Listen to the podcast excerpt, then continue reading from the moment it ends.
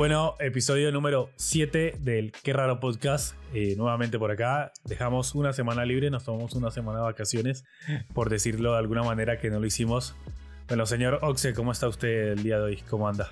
Don David, ¿cómo se encuentra usted? Por acá todo muy bien. Eh, tiene la, la, fortuna de decir que se tomó una, una semanita de vacaciones. Qué dicha la gente de este podcast. Excelente que se pueden tomar una semana de vacaciones. Ojalá, no, sí, me hubiera tomado una semana de vacaciones. La necesito con, con ansias. Una la, la, gente que nos está escuchando dirá, ah, re bien, se tomaron una semana de vacaciones, descansaron, no hicieron nada. No, se laburó, señor. Se laburó y no hubo respiro alguno, por eso no pudimos eh, grabar el podcast. Muy bien, señor. ¿Cómo se encuentra ah, usted? ¿Qué tal su semana? Por suerte, por suerte la semana bastante bien. Eh, ahora acá domingo otra vez grabando el podcast. Esta semana estuvo un poco bastante movida, por decirlo de alguna forma. Arrancamos el lunes y arranqué el lunes directamente una producción. Después me fui a, jugar a la pelota, donde salí un poco tocado de la rodilla, que esperemos no sea nada grave. Después el señor Ox se contará cómo salió del partido.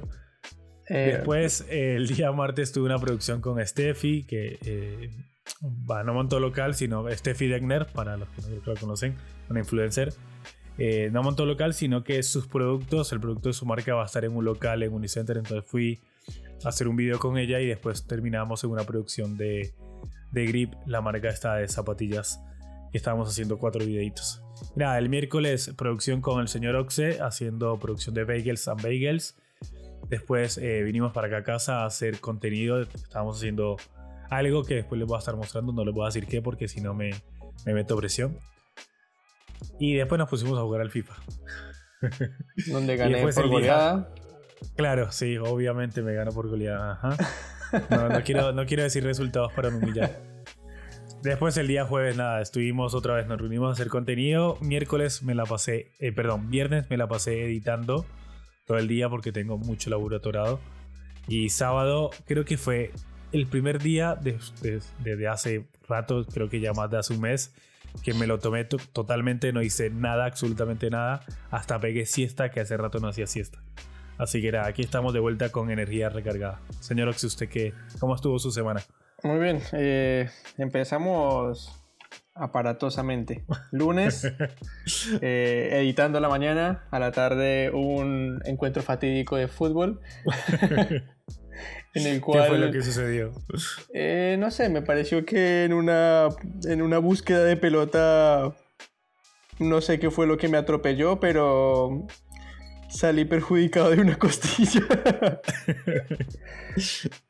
pero bueno, eh, un saludo a Manolo si escucha esto. Gracias por la costilla rota. bueno, martes, un poco de medio también editar un poco, adelantar un poco de trabajo, que también estoy con un poco de trabajo atorado. Miércoles hacemos bagels. Jueves de generar contenido, que estuvo muy bueno, me gustó esa, ese, ese día y tomar ese tiempo de generar cosas para nosotros o para mí, que está muy bueno, em, como desconectarse de la rama laburos y explorar nuevamente o o sea, como volver a juntarse con esa parte creativa y dejarla hacer. Eh, viernes, nuevamente edición a full. Sábado salí a comer, fui a andar en bici, salimos a comer. Y nada, hoy por hoy, domingo 1 y 6 de la tarde, estamos grabando este hermoso podcast. Así, así me gusta, nuevamente comprometidos con el podcast y un domingo grabando. Igual eh, termina el podcast y me hace el favor, se viene que tenemos que hacer contenido. Bueno, señor. bueno, ya entrando a esta introducción y habiendo contado más o menos nuestra semana, nuestra bella y laburosa semana, vamos a arrancar con el video. Eh, con el video, oígame a mí, no suelto el video todavía. ¿eh? Es que a arrancar lo está pidiendo. Ah. vamos a arrancar con el podcast, con el tema del podcast, que esta vez eh, capaz viendo un poco en redes y viendo un poco cómo está cambiando todo, que ya hablamos un poco de esto en temas anteriores. Vamos a hablar un poco de cómo adaptarnos o cómo se adaptaron o cómo hay que adaptarse a, este nuevo mundo post pandemia de alguna forma. A esta nueva, ¿cómo es que le dicen? La nueva normalidad. La nueva normalidad. Así que yo creo que va a arrancar el señor Oxe contándonos qué piensa de este tema. A ver. Eh, bueno, dale. No sé si tú has notado o notaste claramente cambios a raíz de la pandemia, de cómo te manejabas laboralmente y cómo te manejas laboralmente hoy por hoy. Y fue el punto a destacar el día de hoy porque fue un punto de quiebre obligatorio para todos en el que, no sé, un día estabas laburando, haciendo fotos en X lugar, con X personas, etcétera, y el otro día te dan confinamiento estricto y tienes que estar en tu casa encerrado y no puedes laburar. Tal cual. Cómo las marcas se adaptan, cómo los fotógrafos se adaptan, cómo las modelos se adaptan. Desde mi punto de vista en lo personal, los tres factores que vi fue ese. Muchas marcas no estaban a... O sea, sí están en redes sociales, pero como que no era su fuerte y les tocó dar el salto. Entonces, adaptación número uno. Modelos igual. Claramente las modelos, eh, la mayoría con las que laburo yo, todas eh, se laburan en exterior, hacemos fotos en exterior, qué sé yo. ¿Y qué tengo que hacer? Entonces las marcas optaron ahora por enviar eh, prendas a las casas y que el contenido se hiciera en casa.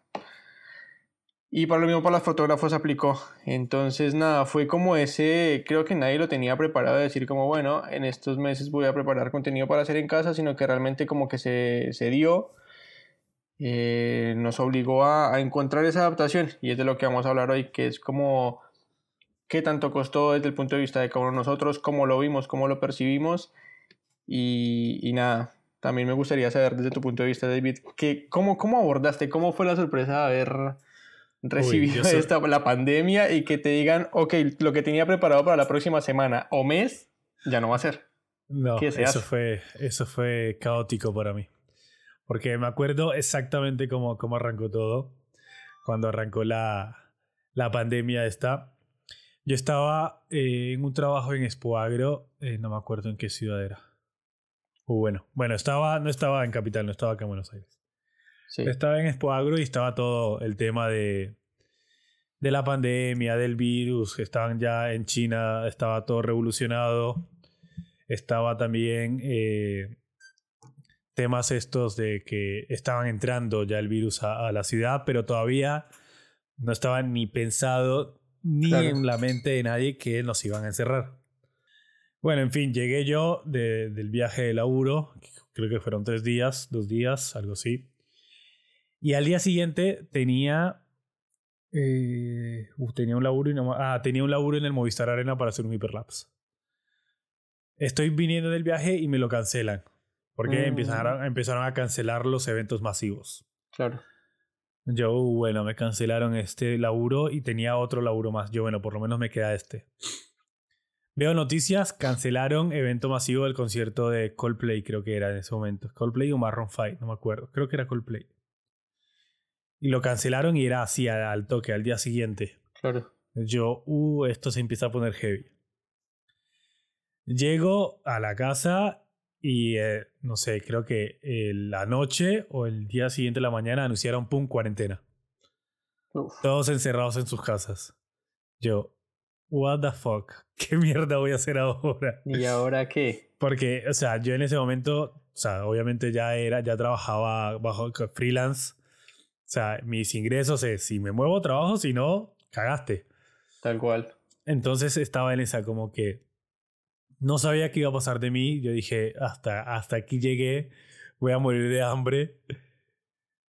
Y fue, fue bastante caótico porque en, en, serio entré como en un momento en que no sabía qué iba a pasar.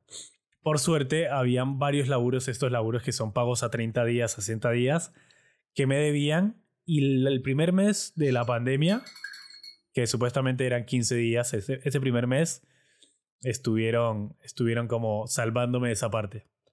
Pero bueno, en fin, sacando todo esto, este embrollo que fue la pandemia, que no vamos a hablar de la pandemia, la manera en que me adapté, eh, tanto en lo laboral como en lo contenido, creo que si yo lo hubiera pensado antes de que hubiera ocurrido la pandemia, digo, no, yo no, yo, yo nunca voy a llegar a hacer esto de alguna forma.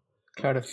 Primero, en la parte de mi contenido, eh, para capaz los que me siguen hace un montón y ven mi, mi, contenido de YouTube desde el principio, si se dan cuenta, todos mis videos eran en la calle, antes de la pandemia. O sea, a mí me costaba sentarme en una silla, prender la cámara y hablarle. Eso me costaba, como que no, no me salía, no me fluía. Entonces agarraba, agarraba cámara, me iba a la calle, agarraba el tema que iba a hacer y empezaba a hacer video en la calle directamente. Hacía tomas de la calle y demás y empezaba ahí. Pero no, no hacía nada en la casa. Entonces la primera adaptación que tuve que hacer no se podía salir.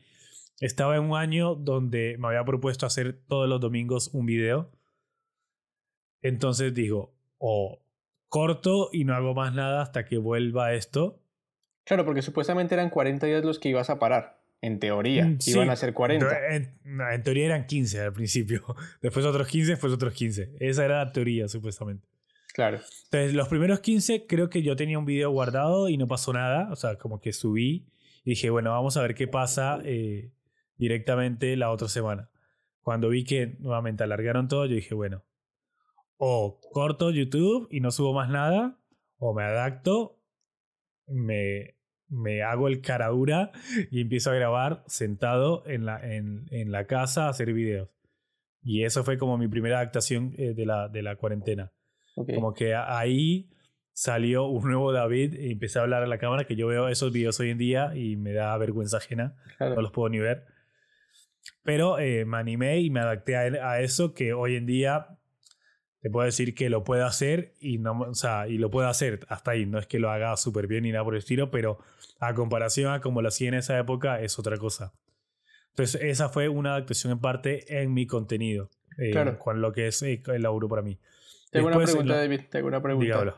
¿En qué momento o con qué laburo o con qué proyecto dices como, ok, tengo que cambiar por esto que estoy encerrado acá? Hablando de laburo, decir ¿qué le puedo ofrecer a una marca hoy por hoy en estas circunstancias para que sigamos laburando y no se corte esa cadena? Entonces, hay, o sea, como, como de qué manera te adaptas, que es lo que estamos hablando, para ofrecerle a una marca como David, como producto, como servicio, ¿qué le ofreces para decir, ok, sigamos que esto si sigue o si va a estar un tiempo, por lo menos con eso te puedo dar como un salvavidas para que la página no muera en ese tiempo que está la pandemia, ponele. Claro, había una marca que se llama, la vamos a hacer chivo porque, bueno, es una marca que desde el principio estaban laburando conmigo, que es Ícaro Remeraz. Y eh, había buena confianza con el dueño que sale. Estuvimos hablando y justamente, o sea, cuando, cuando arrancó la pandemia teníamos una produ pendiente. Entonces entre los dos nos pusimos a hablar y como dijimos, bueno, ¿qué hacemos ahora? Y él me decía, eh, no, eh, no sé, los primeros 15 días fueron muy estrictos. Capaz los primeros 30 fueron muy estrictos. Después eh, de los 30, como que ciertas personas exclusivas podían salir. Sí. Y bueno, él era uno porque tenía el local y tenía que hacer envíos y todo eso. Entonces tenía el permiso para salir. Y él me decía, bueno, no, te saco el permiso y hacemos producto en el local o algo. Y a mí me daba, me daba cagazo, la verdad, como uno, por el, por el COVID, obviamente, porque en esa época estábamos plasmados de medio. Y otro, porque me llegaban a parar por ahí y se, eh, se dan cuenta que el permiso no es tan real como parece, porque puedo estar trabajando para él, pero no soy empleado de él directamente. O sea, no me tiene escrito en ningún lado ni nada por el estilo. Entonces yo le decía, no, mira, lo que podemos hacer es, por suerte tengo una modelo acá en la casa que es mi hermana. Entonces le dije, mira, si quieres, mandame los productos a mi casa eh, le digo a mi hermana si se copa y hacemos las fotos, aprovechando que obviamente también está en la casa. Y agarré el balcón y mi cuarto y empecé a sacarle fotos. Empecé a hacerle fotos en, cualquier rinconcito que encontraba, encontraba la manera como de ir dándole la vuelta y sacándole las fotos acá. Esa fue como la, primer, la primera actuación de alguna manera que tuve. Por suerte yo contaba con mi hermana para hacerle fotos. Pero después me cayó una marca de hombre para hacer fotos también. Una marca que creo que era de remeras también. Ahí va. De remes para hacerle, para hacerle fotos. Y yo de modelo no voy a hacer porque no me sale, prefiero estar detrás de la cámara. Entonces fue donde ahí dije, bueno, te a hacer eh, fotoproducto, capaz en alguna situación bien armada y empecé a armar ese tipo de fotos. Empecé, le hice un video, un unboxing como si me llegara a mí el producto, destapándolo y todo eso. Entonces empecé a jugar con lo que tenía en la casa de alguna forma. Tanto así que recuerdo eh, eh, terminar comprando luces para esa época, si no estoy mal, porque como antes no hacía nada en la casa, hacía todo afuera con luz natural y demás, empecé a armar una luz, empecé a, modificar cosas en la casa para que se viera de alguna forma mejor y todo eso. Entonces como que... Claro, antes no las veías tan importantes y ahora sí iba a convertir en una herramienta vital para seguir laburando. Exactamente, porque si no lo hacía era o despertarme todos los días, porque es lo que hacía, despertarme todos los días temprano, porque en mi cuarto la luz a la tarde pega directo, el sol pega directo, entonces a la mañana está del otro lado, entonces tengo la luz más suave. Entonces era despertarme temprano y hacer todo temprano en la mañana, que me costaba porque en esa época no madrugaba tanto como ya estoy madrugando ahora. Entonces en esa época era muy nocturno y más en la pandemia creo que todo el mundo se volvió que se acostaba a las 3 de la mañana todo el tiempo. Sí. Entonces me costaba por ese lado. Entonces fui como eh, comprando ese tipo de cosas y, adaptándome de esa manera. Y creo que fue la mejor forma porque de ahí en adelante empezaron a, capaz las marcas vieron que estaba laburando desde casa y me empezó a caer, eh, me empezó a caer marcas que me enviaban productos a casa y tuve varias marcas que enviaron. Sí, recuerdo, recuerdo algo de unos lentes, recuerdo algo de también como productos tipo, no sé si había algo como con un mate o algo así que creo que fue lo de negro, algo así. También recuerdo algo de la birra bar o el club de la birra, no recuerdo muy bien. Sí, el club de la birra, que bueno, esta es otra adaptación capaz que hicieron los restaurantes, que muchos restaurantes y birrerías no podían abrir y lo que hacían era que empacaban comida al vacío. Genial. Entonces eh, vi varias, varios restaurantes que hicieron eso, empacar la comida al vacío y mandarla. Pero bueno, son diferentes formas de adaptarse. Hay que, para mí es... Eh, la adaptación para ellos. Exacto. Como siempre ir viendo eh, cómo puedes rebuscarla, cómo puedes acomodarte a lo que está sucediendo. Igual sé que, por lo menos por tu parte, que sé que haces mucho fotografía retrato, mucho fotografía. A mí se me complicó demasiado esta, esta situación. Se te, se te ha complicado muchísimo más, así que no sé cómo, cómo, no sé si te adaptaste o cómo hiciste tú directamente. Y yo quisiera contarla así linda como la tuya, pero la mía sí fue un poco fatal. Porque claramente, eh, para los que no han visto mi perfil o no lo han visitado, y para los que sí, ponele, eh, hago mucho de mm, modelos en exterior. Antes laboraba bastante con lencería, eh, bikinis. Entonces, eh, sí o sí dependía de una modelo, de una locación para ambientar la, la situación, ¿no? Claro. Em, y cuando me cae pandemia, también tenía organizados por lo menos por delante unas dos, tres semanas de laburo y todo se me dio abajo. Todo, todo, todo. Y fue como, bueno, desde, yo desde casa veía y decía, bueno, hay gente que se está adaptando, pero yo cómo carajos me voy a adaptar. ¿Cómo hago para que venga una modelo a mi casa, si es que viene a la casa, y en qué espacio lo voy a hacer, o cómo hago yo para ir, si no se puede? Entonces medio que la padecí, eh, mm, lastimosamente, por el contenido que hago también como que no tuve la fortuna tuya capaz de decir como, bueno, les puedo ofrecer algo a ellos, como producto aparte. Con los que laboraban no mm, tenían como un departamento aparte que les hacía contenido de producto, entonces de producto no iban a necesitar foto. Claro. Entonces no, no es algo que les pude ofrecer yo. Ahí es donde yo capaz em, no me adapté como tú, pero sí vi la necesidad de decir como, ok, tengo que poner un freno a lo que estoy haciendo porque en caso tal de que caiga otra cosa como esta, mi contenido si sigue siendo el mismo, eh, voy a estarme quieto, voy a estar paralizado en casa y no voy a generar nada. Entonces tengo que adaptar mi contenido para que sea un poco más eh, amplio. Tengo que abrir el abanico y decir, no solo voy a trabajar con bikinis y lencería, sino trabajar para más cosas y justamente poder hacer eso.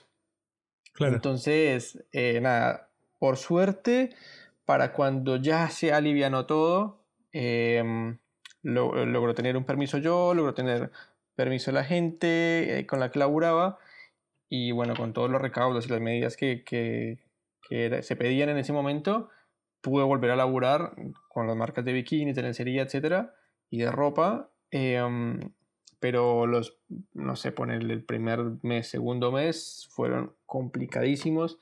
Lo que decías, también me pasó, tenía un laburo, eh, tuve un laburo para Netflix y como fue con agencia, fue a 60 días, 90 días, no me acuerdo. Yo lo había omitido de mi cabeza, yo no me acordaba de eso y un día me cae un mensaje, me dice como, mira, pagaron esto, me cayó del cielo, bajó en una bandejita por los mismos arcángeles, me lo entregaban así como, yo dije, la gloria, porque estaba hiper preocupado. Pero, pero bueno, es el otro extremo, ¿viste? Tú directamente, al, como tienes un contenido que no no está fijo en un solo, en un, en un solo tema, en un solo tópico, claro, ah, pudiste, pudiste abrir el, el, o sea, el abanico y decir, ok, puedo ofrecer esto, puedo ofrecer lo otro. En cambio, por mi parte, ahí fue donde dije, ok, necesito una adaptación porque si no, mi contenido digital va a quedar muerto si esto sigue. Claro, justamente algo en base a esto que quería decir, que seguramente va a ser eh, tema para otro episodio, para otro podcast, que es eh, cómo especializarnos o, sea, o cómo cerrarnos en un solo rubro, porque muchas veces muchas personas también que trabajaban en lo social haciendo 15 años bodas, esas personas estaban, pero, o sea, fotógrafos y filmmakers de, Tal cual. de, ese, de ese rubro estaban, pero, o sea, acabadísimos porque era imposible hacer un social, imposible hacer un evento. Y si no estaban capaz, no sé si capacitados, si no les interesaba o si no habían hecho otro tipo de contenido, otro tipo de fotos, les iba a ser muy difícil. Entonces, capaz por, capaz por esto, eh, a mí no sé si me cuesta o no quiero directamente enfocarme en algo puntualmente. No sé, muchas veces hay fotógrafos que se dedican 100% a hacer retratos, filmmakers que se dedican 100% a hacer sociales o cosas así. Entonces, por, por esto, capaz a mí me gusta como tener eh, un amplio margen para laburos y cierto tipo de cosas, más allá de que obviamente me gusta también no tener una rutina y estar trabajando todo el tiempo con lo mismo porque me aburre, sino me gusta tener diferentes diferentes eh, laburos, diferentes tipos de, de, contenido y demás. Nada, eso era un punto que capaz queda anotado para un próximo episodio eh, de, de, los podcasts. ¿Tienes claro eh, algún ejemplo, como pregunta te hago, ¿tienes claro algún ejemplo o alguien que recuerdes que hayas dicho como que te copó la manera en que dijeron, o sea, que dijiste, wow, esto es adaptarse? Bueno, aquí viene un poco eh, capaz lo que vas a recomendar, pero tengo otro para recomendar que es parecido al que tú vas a recomendar después que se llama, ah, siempre se me olvida, es que eso no lo, no lo tenía pendiente, eh, que es un fotógrafo, filmmaker. ¿De acá? no, no, no, no, no, es de afuera. Que, ah, acá está, Danilo, se llama Danilo, así, el, el Instagram es Danilo, directamente. Ah, mira. que empezó a hacer contenido con esto de que era la época del Zoom y las videollamadas eh, se adaptó bastante bien y su contenido pasó a ser directamente por ahí, hacía muchos stop motion y mucho de este tipo de contenido directamente por videollamada. Entonces creo que es, es, uno de los que se adaptó bastante bien. Otro que tú vas a recomendar más adelante, que no te lo quiero quemar. Ahí va. Después, eh, bueno, hablando así en líneas generales, para mí varios restaurantes, eh, incluyendo el de el Club de la Birra, se adaptó bastante bien con esto de que bueno, no podrían abrir el local al público y a veces enviar comida eh, eh, costaba un montón o eh, los rapis eran saturadísimos. Sí. Entonces lo que hacían era ya enviarle comida empacada al vacío a la gente para que ellos después, cuando la fueran a abrir el fin de semana, directamente abrieran al horno y ya estaba la comida. Entonces creo que varios restaurantes aplicaron esta forma y creo que se adaptaron bastante bien a, a, ese, a ese estilo de vida que estábamos teniendo en ese momento alguno que haya recordado así que se haya adaptado de esa forma? Eh, ¿Sabes qué me gustó como ejemplo y lo voy a, destacar? Que dentro de nuestro medio, el medio audiovisual, hablo por nosotros. Sí.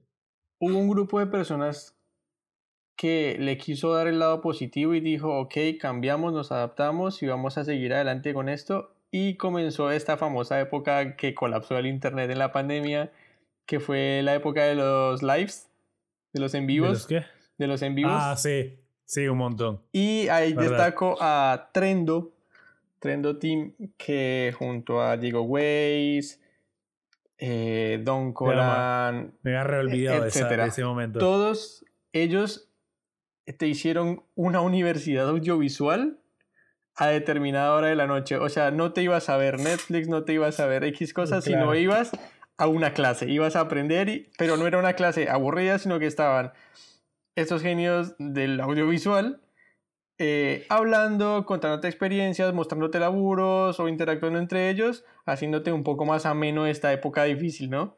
Entonces, para mí ese momento fue como un punto clave a destacar de decir como, wow, es, o sea, estamos en la pandemia, pero no estamos resignados, no estamos muertos, hay una vida afuera, pasémosla bien mientras esto pasa. Y ellos se encargaron de eso de darte como ese, ese espacio para... A mí me pareció una genialidad. Me había reolvidado de ese momento en que la pandemia, eh, tú entrabas a Instagram y, no estaban 50 personas en live. Live, live, live, live. Sí, sí, sí, me había reolvidado de eso, ¿verdad? Hubo un montón. Yo me acuerdo que hice como dos, tres, como mucho. Bueno, con esta marca de Ícaro hicimos una, como un live, un vivo, eh, hablando de entre marca y fotógrafo, como contando cómo contactar y todo esto. Me acuerdo de eso también. Con la gente de Salvaje también hizo, hice uno que me fue bastante mal con la señal porque en esa época el internet estaba caótico. Claro, mismo por eso, porque todo el mundo estaba en live en ese momento. Yo tuve dos o tres lives que recuerdo, que también es algo que, no sé, vos has dado cuenta que yo cero que me gusta mostrarme en cámara porque no me acostumbro todavía, es algo que tengo que hacer y lo, lo, lo tengo en cuenta. Y en esa época eh, creo que hice uno con Sam, háblame de Lucas, hice uno con él hablando un poco de lo audiovisual y toda esta onda. Y también eh, con los chicos de Trendo, un día me brindaron el espacio y la oportunidad de, de, de eh, hablar desde mi punto de vista como fotógrafo y como editor eh, y me dieron un espacio como para mostrar cómo edito en Lightroom y esa misma foto después la intervino un chico de Uruguay que se llama El Artist, puede ser. Eh, la, terminó interviniendo él, entonces como que fue una locura. Pero nada, eso. Sí, esa, esa época me acuerdo. Todo el mundo por Zoom, todo el mundo haciendo videollamadas. Claro. Era una locura. Bueno, hablando capaz ya más de adaptación, eh, audiovisual, bueno, y directamente, no por solo eh, por el hecho de pandemia, ni por el hecho de, eh, de la cuarentena que hemos pasado, ni demás, sino por cómo va cambiando las redes sociales y cómo va cambiando el tema de vendernos, entre comillas, y de mostrarnos a los demás, a los clientes, al público y todo esto. ¿Qué crees que es eh, la clave? O creo que te va a matar con la pregunta, pero bueno. ¿Qué crees que es la clave o, o, lo esencial para poder adaptarse sin morir en el intento de alguna forma? Eh, es que hoy en día, ¿eh? Hoy en día, mm, vuelve y juega a lo que hablabas del comienzo. El, ser humano es una persona que es, es, es el. Los seres humanos somos. Eh, o sea, evolucionamos en base a, la, adaptarnos a situaciones y cosas, ¿no? Claro. Y mismo hoy por hoy, que el Internet y las redes sociales te van a, eh, avanzan exponencialmente rápido no tienes que, digamos, no lo digo como verdad absoluta, pero es mi punto de vista y digo como, es adaptarse al, al es, es, un poco moverse sobre la ola, más no estar siempre encima en la ola con los de la ola, ¿sí? Porque, no sé, hay algo que está en tendencia, no sé, digamos como punto TikTok. Puedes migrar, ah. puedes migrar a TikTok sin hacer lo mismo que hacen todos, sino hacerlo a tu manera. Entonces, no es adaptarse no es hacer lo mismo que hacen todos, sino agarrar lo positivo de esto y adaptarlo hacia tu contenido. Me parece que es la clave. Esa diría que es la clave yo. Como agarrar esto que está moviéndose en la ola y darle ese toque tuyo para que tenga esa fuerza que te distinga de los demás.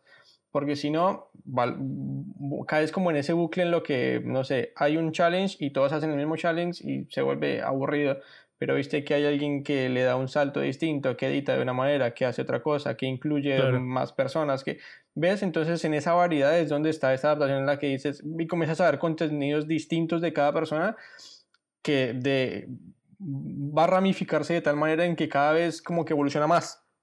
¿Sí? Pero si todos hiciéramos exactamente lo mismo, es un punto de vista nada más distinto y ya está. O sea, llegaría, habría un principio y un final. Pero si tú le buscas la vuelta, va a haber algo que va a generar algo distinto y va a generar, o sea, va a seguir ese flujo de, de creatividad, ponele. Sí, es darle a cada uno su identidad de alguna forma y, y, mostrarlo de otra forma. O sea, el, creo que lo he dicho siempre y es que si no te adaptas vas a terminar desapareciendo de alguna forma. Eh, porque te, te, lleva, o sea, lo que está sucediendo, las, las modas, por decirlo de alguna forma, que empiezan eh, siendo modas y después se terminan convirtiendo en algo que termina haciendo todo el mundo y que ya se establece de alguna forma. Entonces, si no te adaptas a esto, vas, eh, es difícil, eh, capaz, continuar y hacer que tu laburo, y más que nuestro laburo es todo audiovisual y es lo que, por decirlo de alguna forma, está en el boom ahora, que es todo el audiovisual. Pero si no te adaptas a cómo se está vendiendo, a cómo se está mostrando, a todo esto, es muy difícil eh, salir un poco adelante de alguna forma. No quiero caer en lo redundante, pero viste dos episodios atrás hablamos justamente de lo que era la revolución audiovisual. Claro. Y es un poco eso. o sea, es un punto de quiero en el que las redes sociales te dicen, ok, hay un momento en el que tienen que adaptarse, va a ser como la, la, la medida, la, la mayor importancia se la vamos a dar a esto, así que tienes dos opciones, o te adaptas y continúas, o sigues haciendo lo tuyo, pero va a estar un poco bajo la sombra de lo que realmente en este momento tiene la importancia. Exactamente, sí, es como cuando Instagram no tiene historias, empezó a hacer historias, capaz a alguien, uh, yo no quiero hacer historias, seguramente si no hiciste historias, eh, tu cuenta murió o algo por el estilo. O seguramente hoy en día, eh, por más de que antes hayas dicho, uy, yo no quiero hacer historias, hoy seguramente estás subiendo historias. Pero sí, es adaptarse e ir dándole eh, su vuelta, su vuelta de rosca y poniéndole su impronta directamente. Totalmente. Bueno, y ya eh, directamente hablando de esto, ¿alguna recomendación que tengas, ya sea en base al tema, en base, en base a al lo tema, que quieras? ¿Alguna recomendación? Bueno, mismo tú, mismo, mismo tú lo hablaste de recién de que en base a, la, a, que la gente no quiso detenerse, los fotógrafos no quisieron detenerse en la pandemia y comenzaron a hacerse muchos de estas videollamadas para hacer fotos, etc. Yo hice esas, ¿eh? No sé si fue el, la primera persona que lo hizo y si no, o sea, no, no sé si lo fue, pero hace 75 semanas, según Instagram, él subió la primera foto y no lo hizo desde el celular, sino lo hizo desde una laptop y él dirige a las modelos, se llama Alessio Albi y es un genio porque mm, hablo desde lo que vi yo y comencé a ver una oleada de fotógrafos que ya era como que simplemente el, el hecho de estar haciendo videollamadas por, o sea, videollamadas, sesiones por videollamada, ya, los, ya subían todo. Eh, mm, había contenido medio pobre, perdón si se puede decir así. Y este, y este, no sé, hizo, revolucionó todo, y dijo, ok, soy fotógrafo, en ese momento no puedo fotear, y te armaba lugares, locaciones con modelos y te hacía cosas realmente alucinantes. De por sí el contenido que hace siempre fue alucinante, y en esta adaptación a lo que tuvo que hacer dirigiendo la modelo desde casa y sacando fotos con una laptop, eh, te das cuenta de la dirección de arte que tiene, de lo que busca él y el ojo de él, y no simplemente es una foto sacada como si fuese un FaceTime y ya está. Claro, o sea, llegas a ver una dirección de arte de, de arte de él y es brutal. Así que lo recomiendo, se llama Alessio Albi. Sí, para mí, eh, no sé, si no fue el primero, pega en el palo, ¿eh? Claro. Por lo menos fue el que lo, eh, la puso en el boom, esto de hacer fotografía por FaceTime o por por videollamada, por Zoom, por lo que sea. Eh, sí, para mí si no fue el primero, fue el que la puso en el boom, el que, el que la, lo levantó y el que mejor lo hizo, lejos. Totalmente. Obviamente.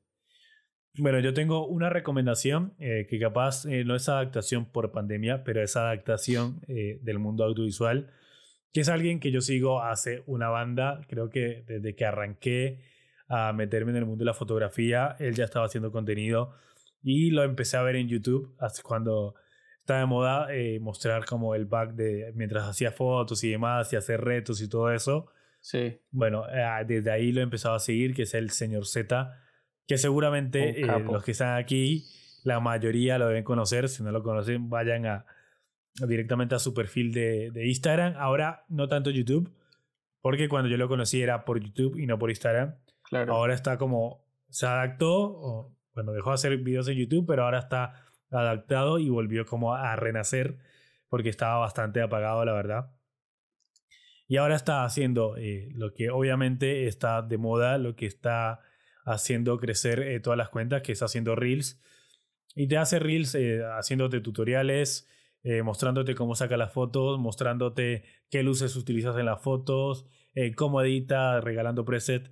Entonces para mí es alguien que se adaptó bastante bien a esta nueva nueva ola de los reels, de los TikTok y todo esto y volvió a renacer y a sacar eh, su arte que saca altas fotos. Sí, es tremendo lo que es. Así que es alguien que recomiendo, que como les digo, seguramente ya lo conocen, pero si no lo conocen les, va, les, va, les, va, les va a gustar. Es sr.z, si no estoy mal. Guión bajo Z. Guión bajo Z, Eva.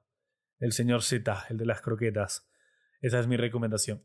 Y obviamente el Instagram del señor Ayan-Oxe y el de arroba David Pochico, tres guiones bajo para que vayan a seguirnos y a estar comentándonos ahí eh, cómo les va apareciendo los podcasts. Estuve viendo estadísticas, nos están escuchando alrededor de 50 personas, estamos bastante bien, casi todos los capítulos va por ahí, pero queremos un poquito más de, evolución de ustedes, qué tal se escucha, cómo lo, cómo lo ven, es muy aburrido. ¿Cómo lo ven? No, porque no, no se están viendo. Pero cómo, cómo, cómo lo llevan, si es llevadero, si está muy aburrido. Eh, ¿Qué les gustaría que agregamos? Sugerencias, sugerencias. Sugerencias, sí, consultas, temas, todo eso. Vayan y escríbanos al Instagram. Hablando, hablando del tema, justamente nos estamos adaptando a esto de los podcasts. Entonces, ustedes quienes nos escuchan nos van a dar una mano eh, dándonos su evolución de cómo va siendo esta experiencia con Qué Raro Podcast. Con Qué Raro Podcast, que sí, para mí es algo que también tomó bastante fuerza en la pandemia, los podcasts. Sí, bastante. Así que nada, no siendo más, o algo más para agregar, señor Oxe. Me parece que por hoy la información está justa. Está justa y necesaria. Sí, sí, el resto ya está. Muchas gracias por venir de vuelta al episodio. Muchas gracias a usted por la invitación nuevamente. Espero sean muchos más. Gente, gracias por escucharnos, gracias por llegar hasta este minuto donde están escuchando ahora. Y nada, ya saben, si nos, eh, nos quieren colaborar, vayan, coméntenos eh, por mensaje de Instagram o hagan una historia y reposteen así. Eh, perdón, hagan una historia y postéenla, así nosotros reposteamos para saber que lo están escuchando. Así que no siendo más, nos vemos, señor Oxia, que esté bien. Chao, chao. chao, gente.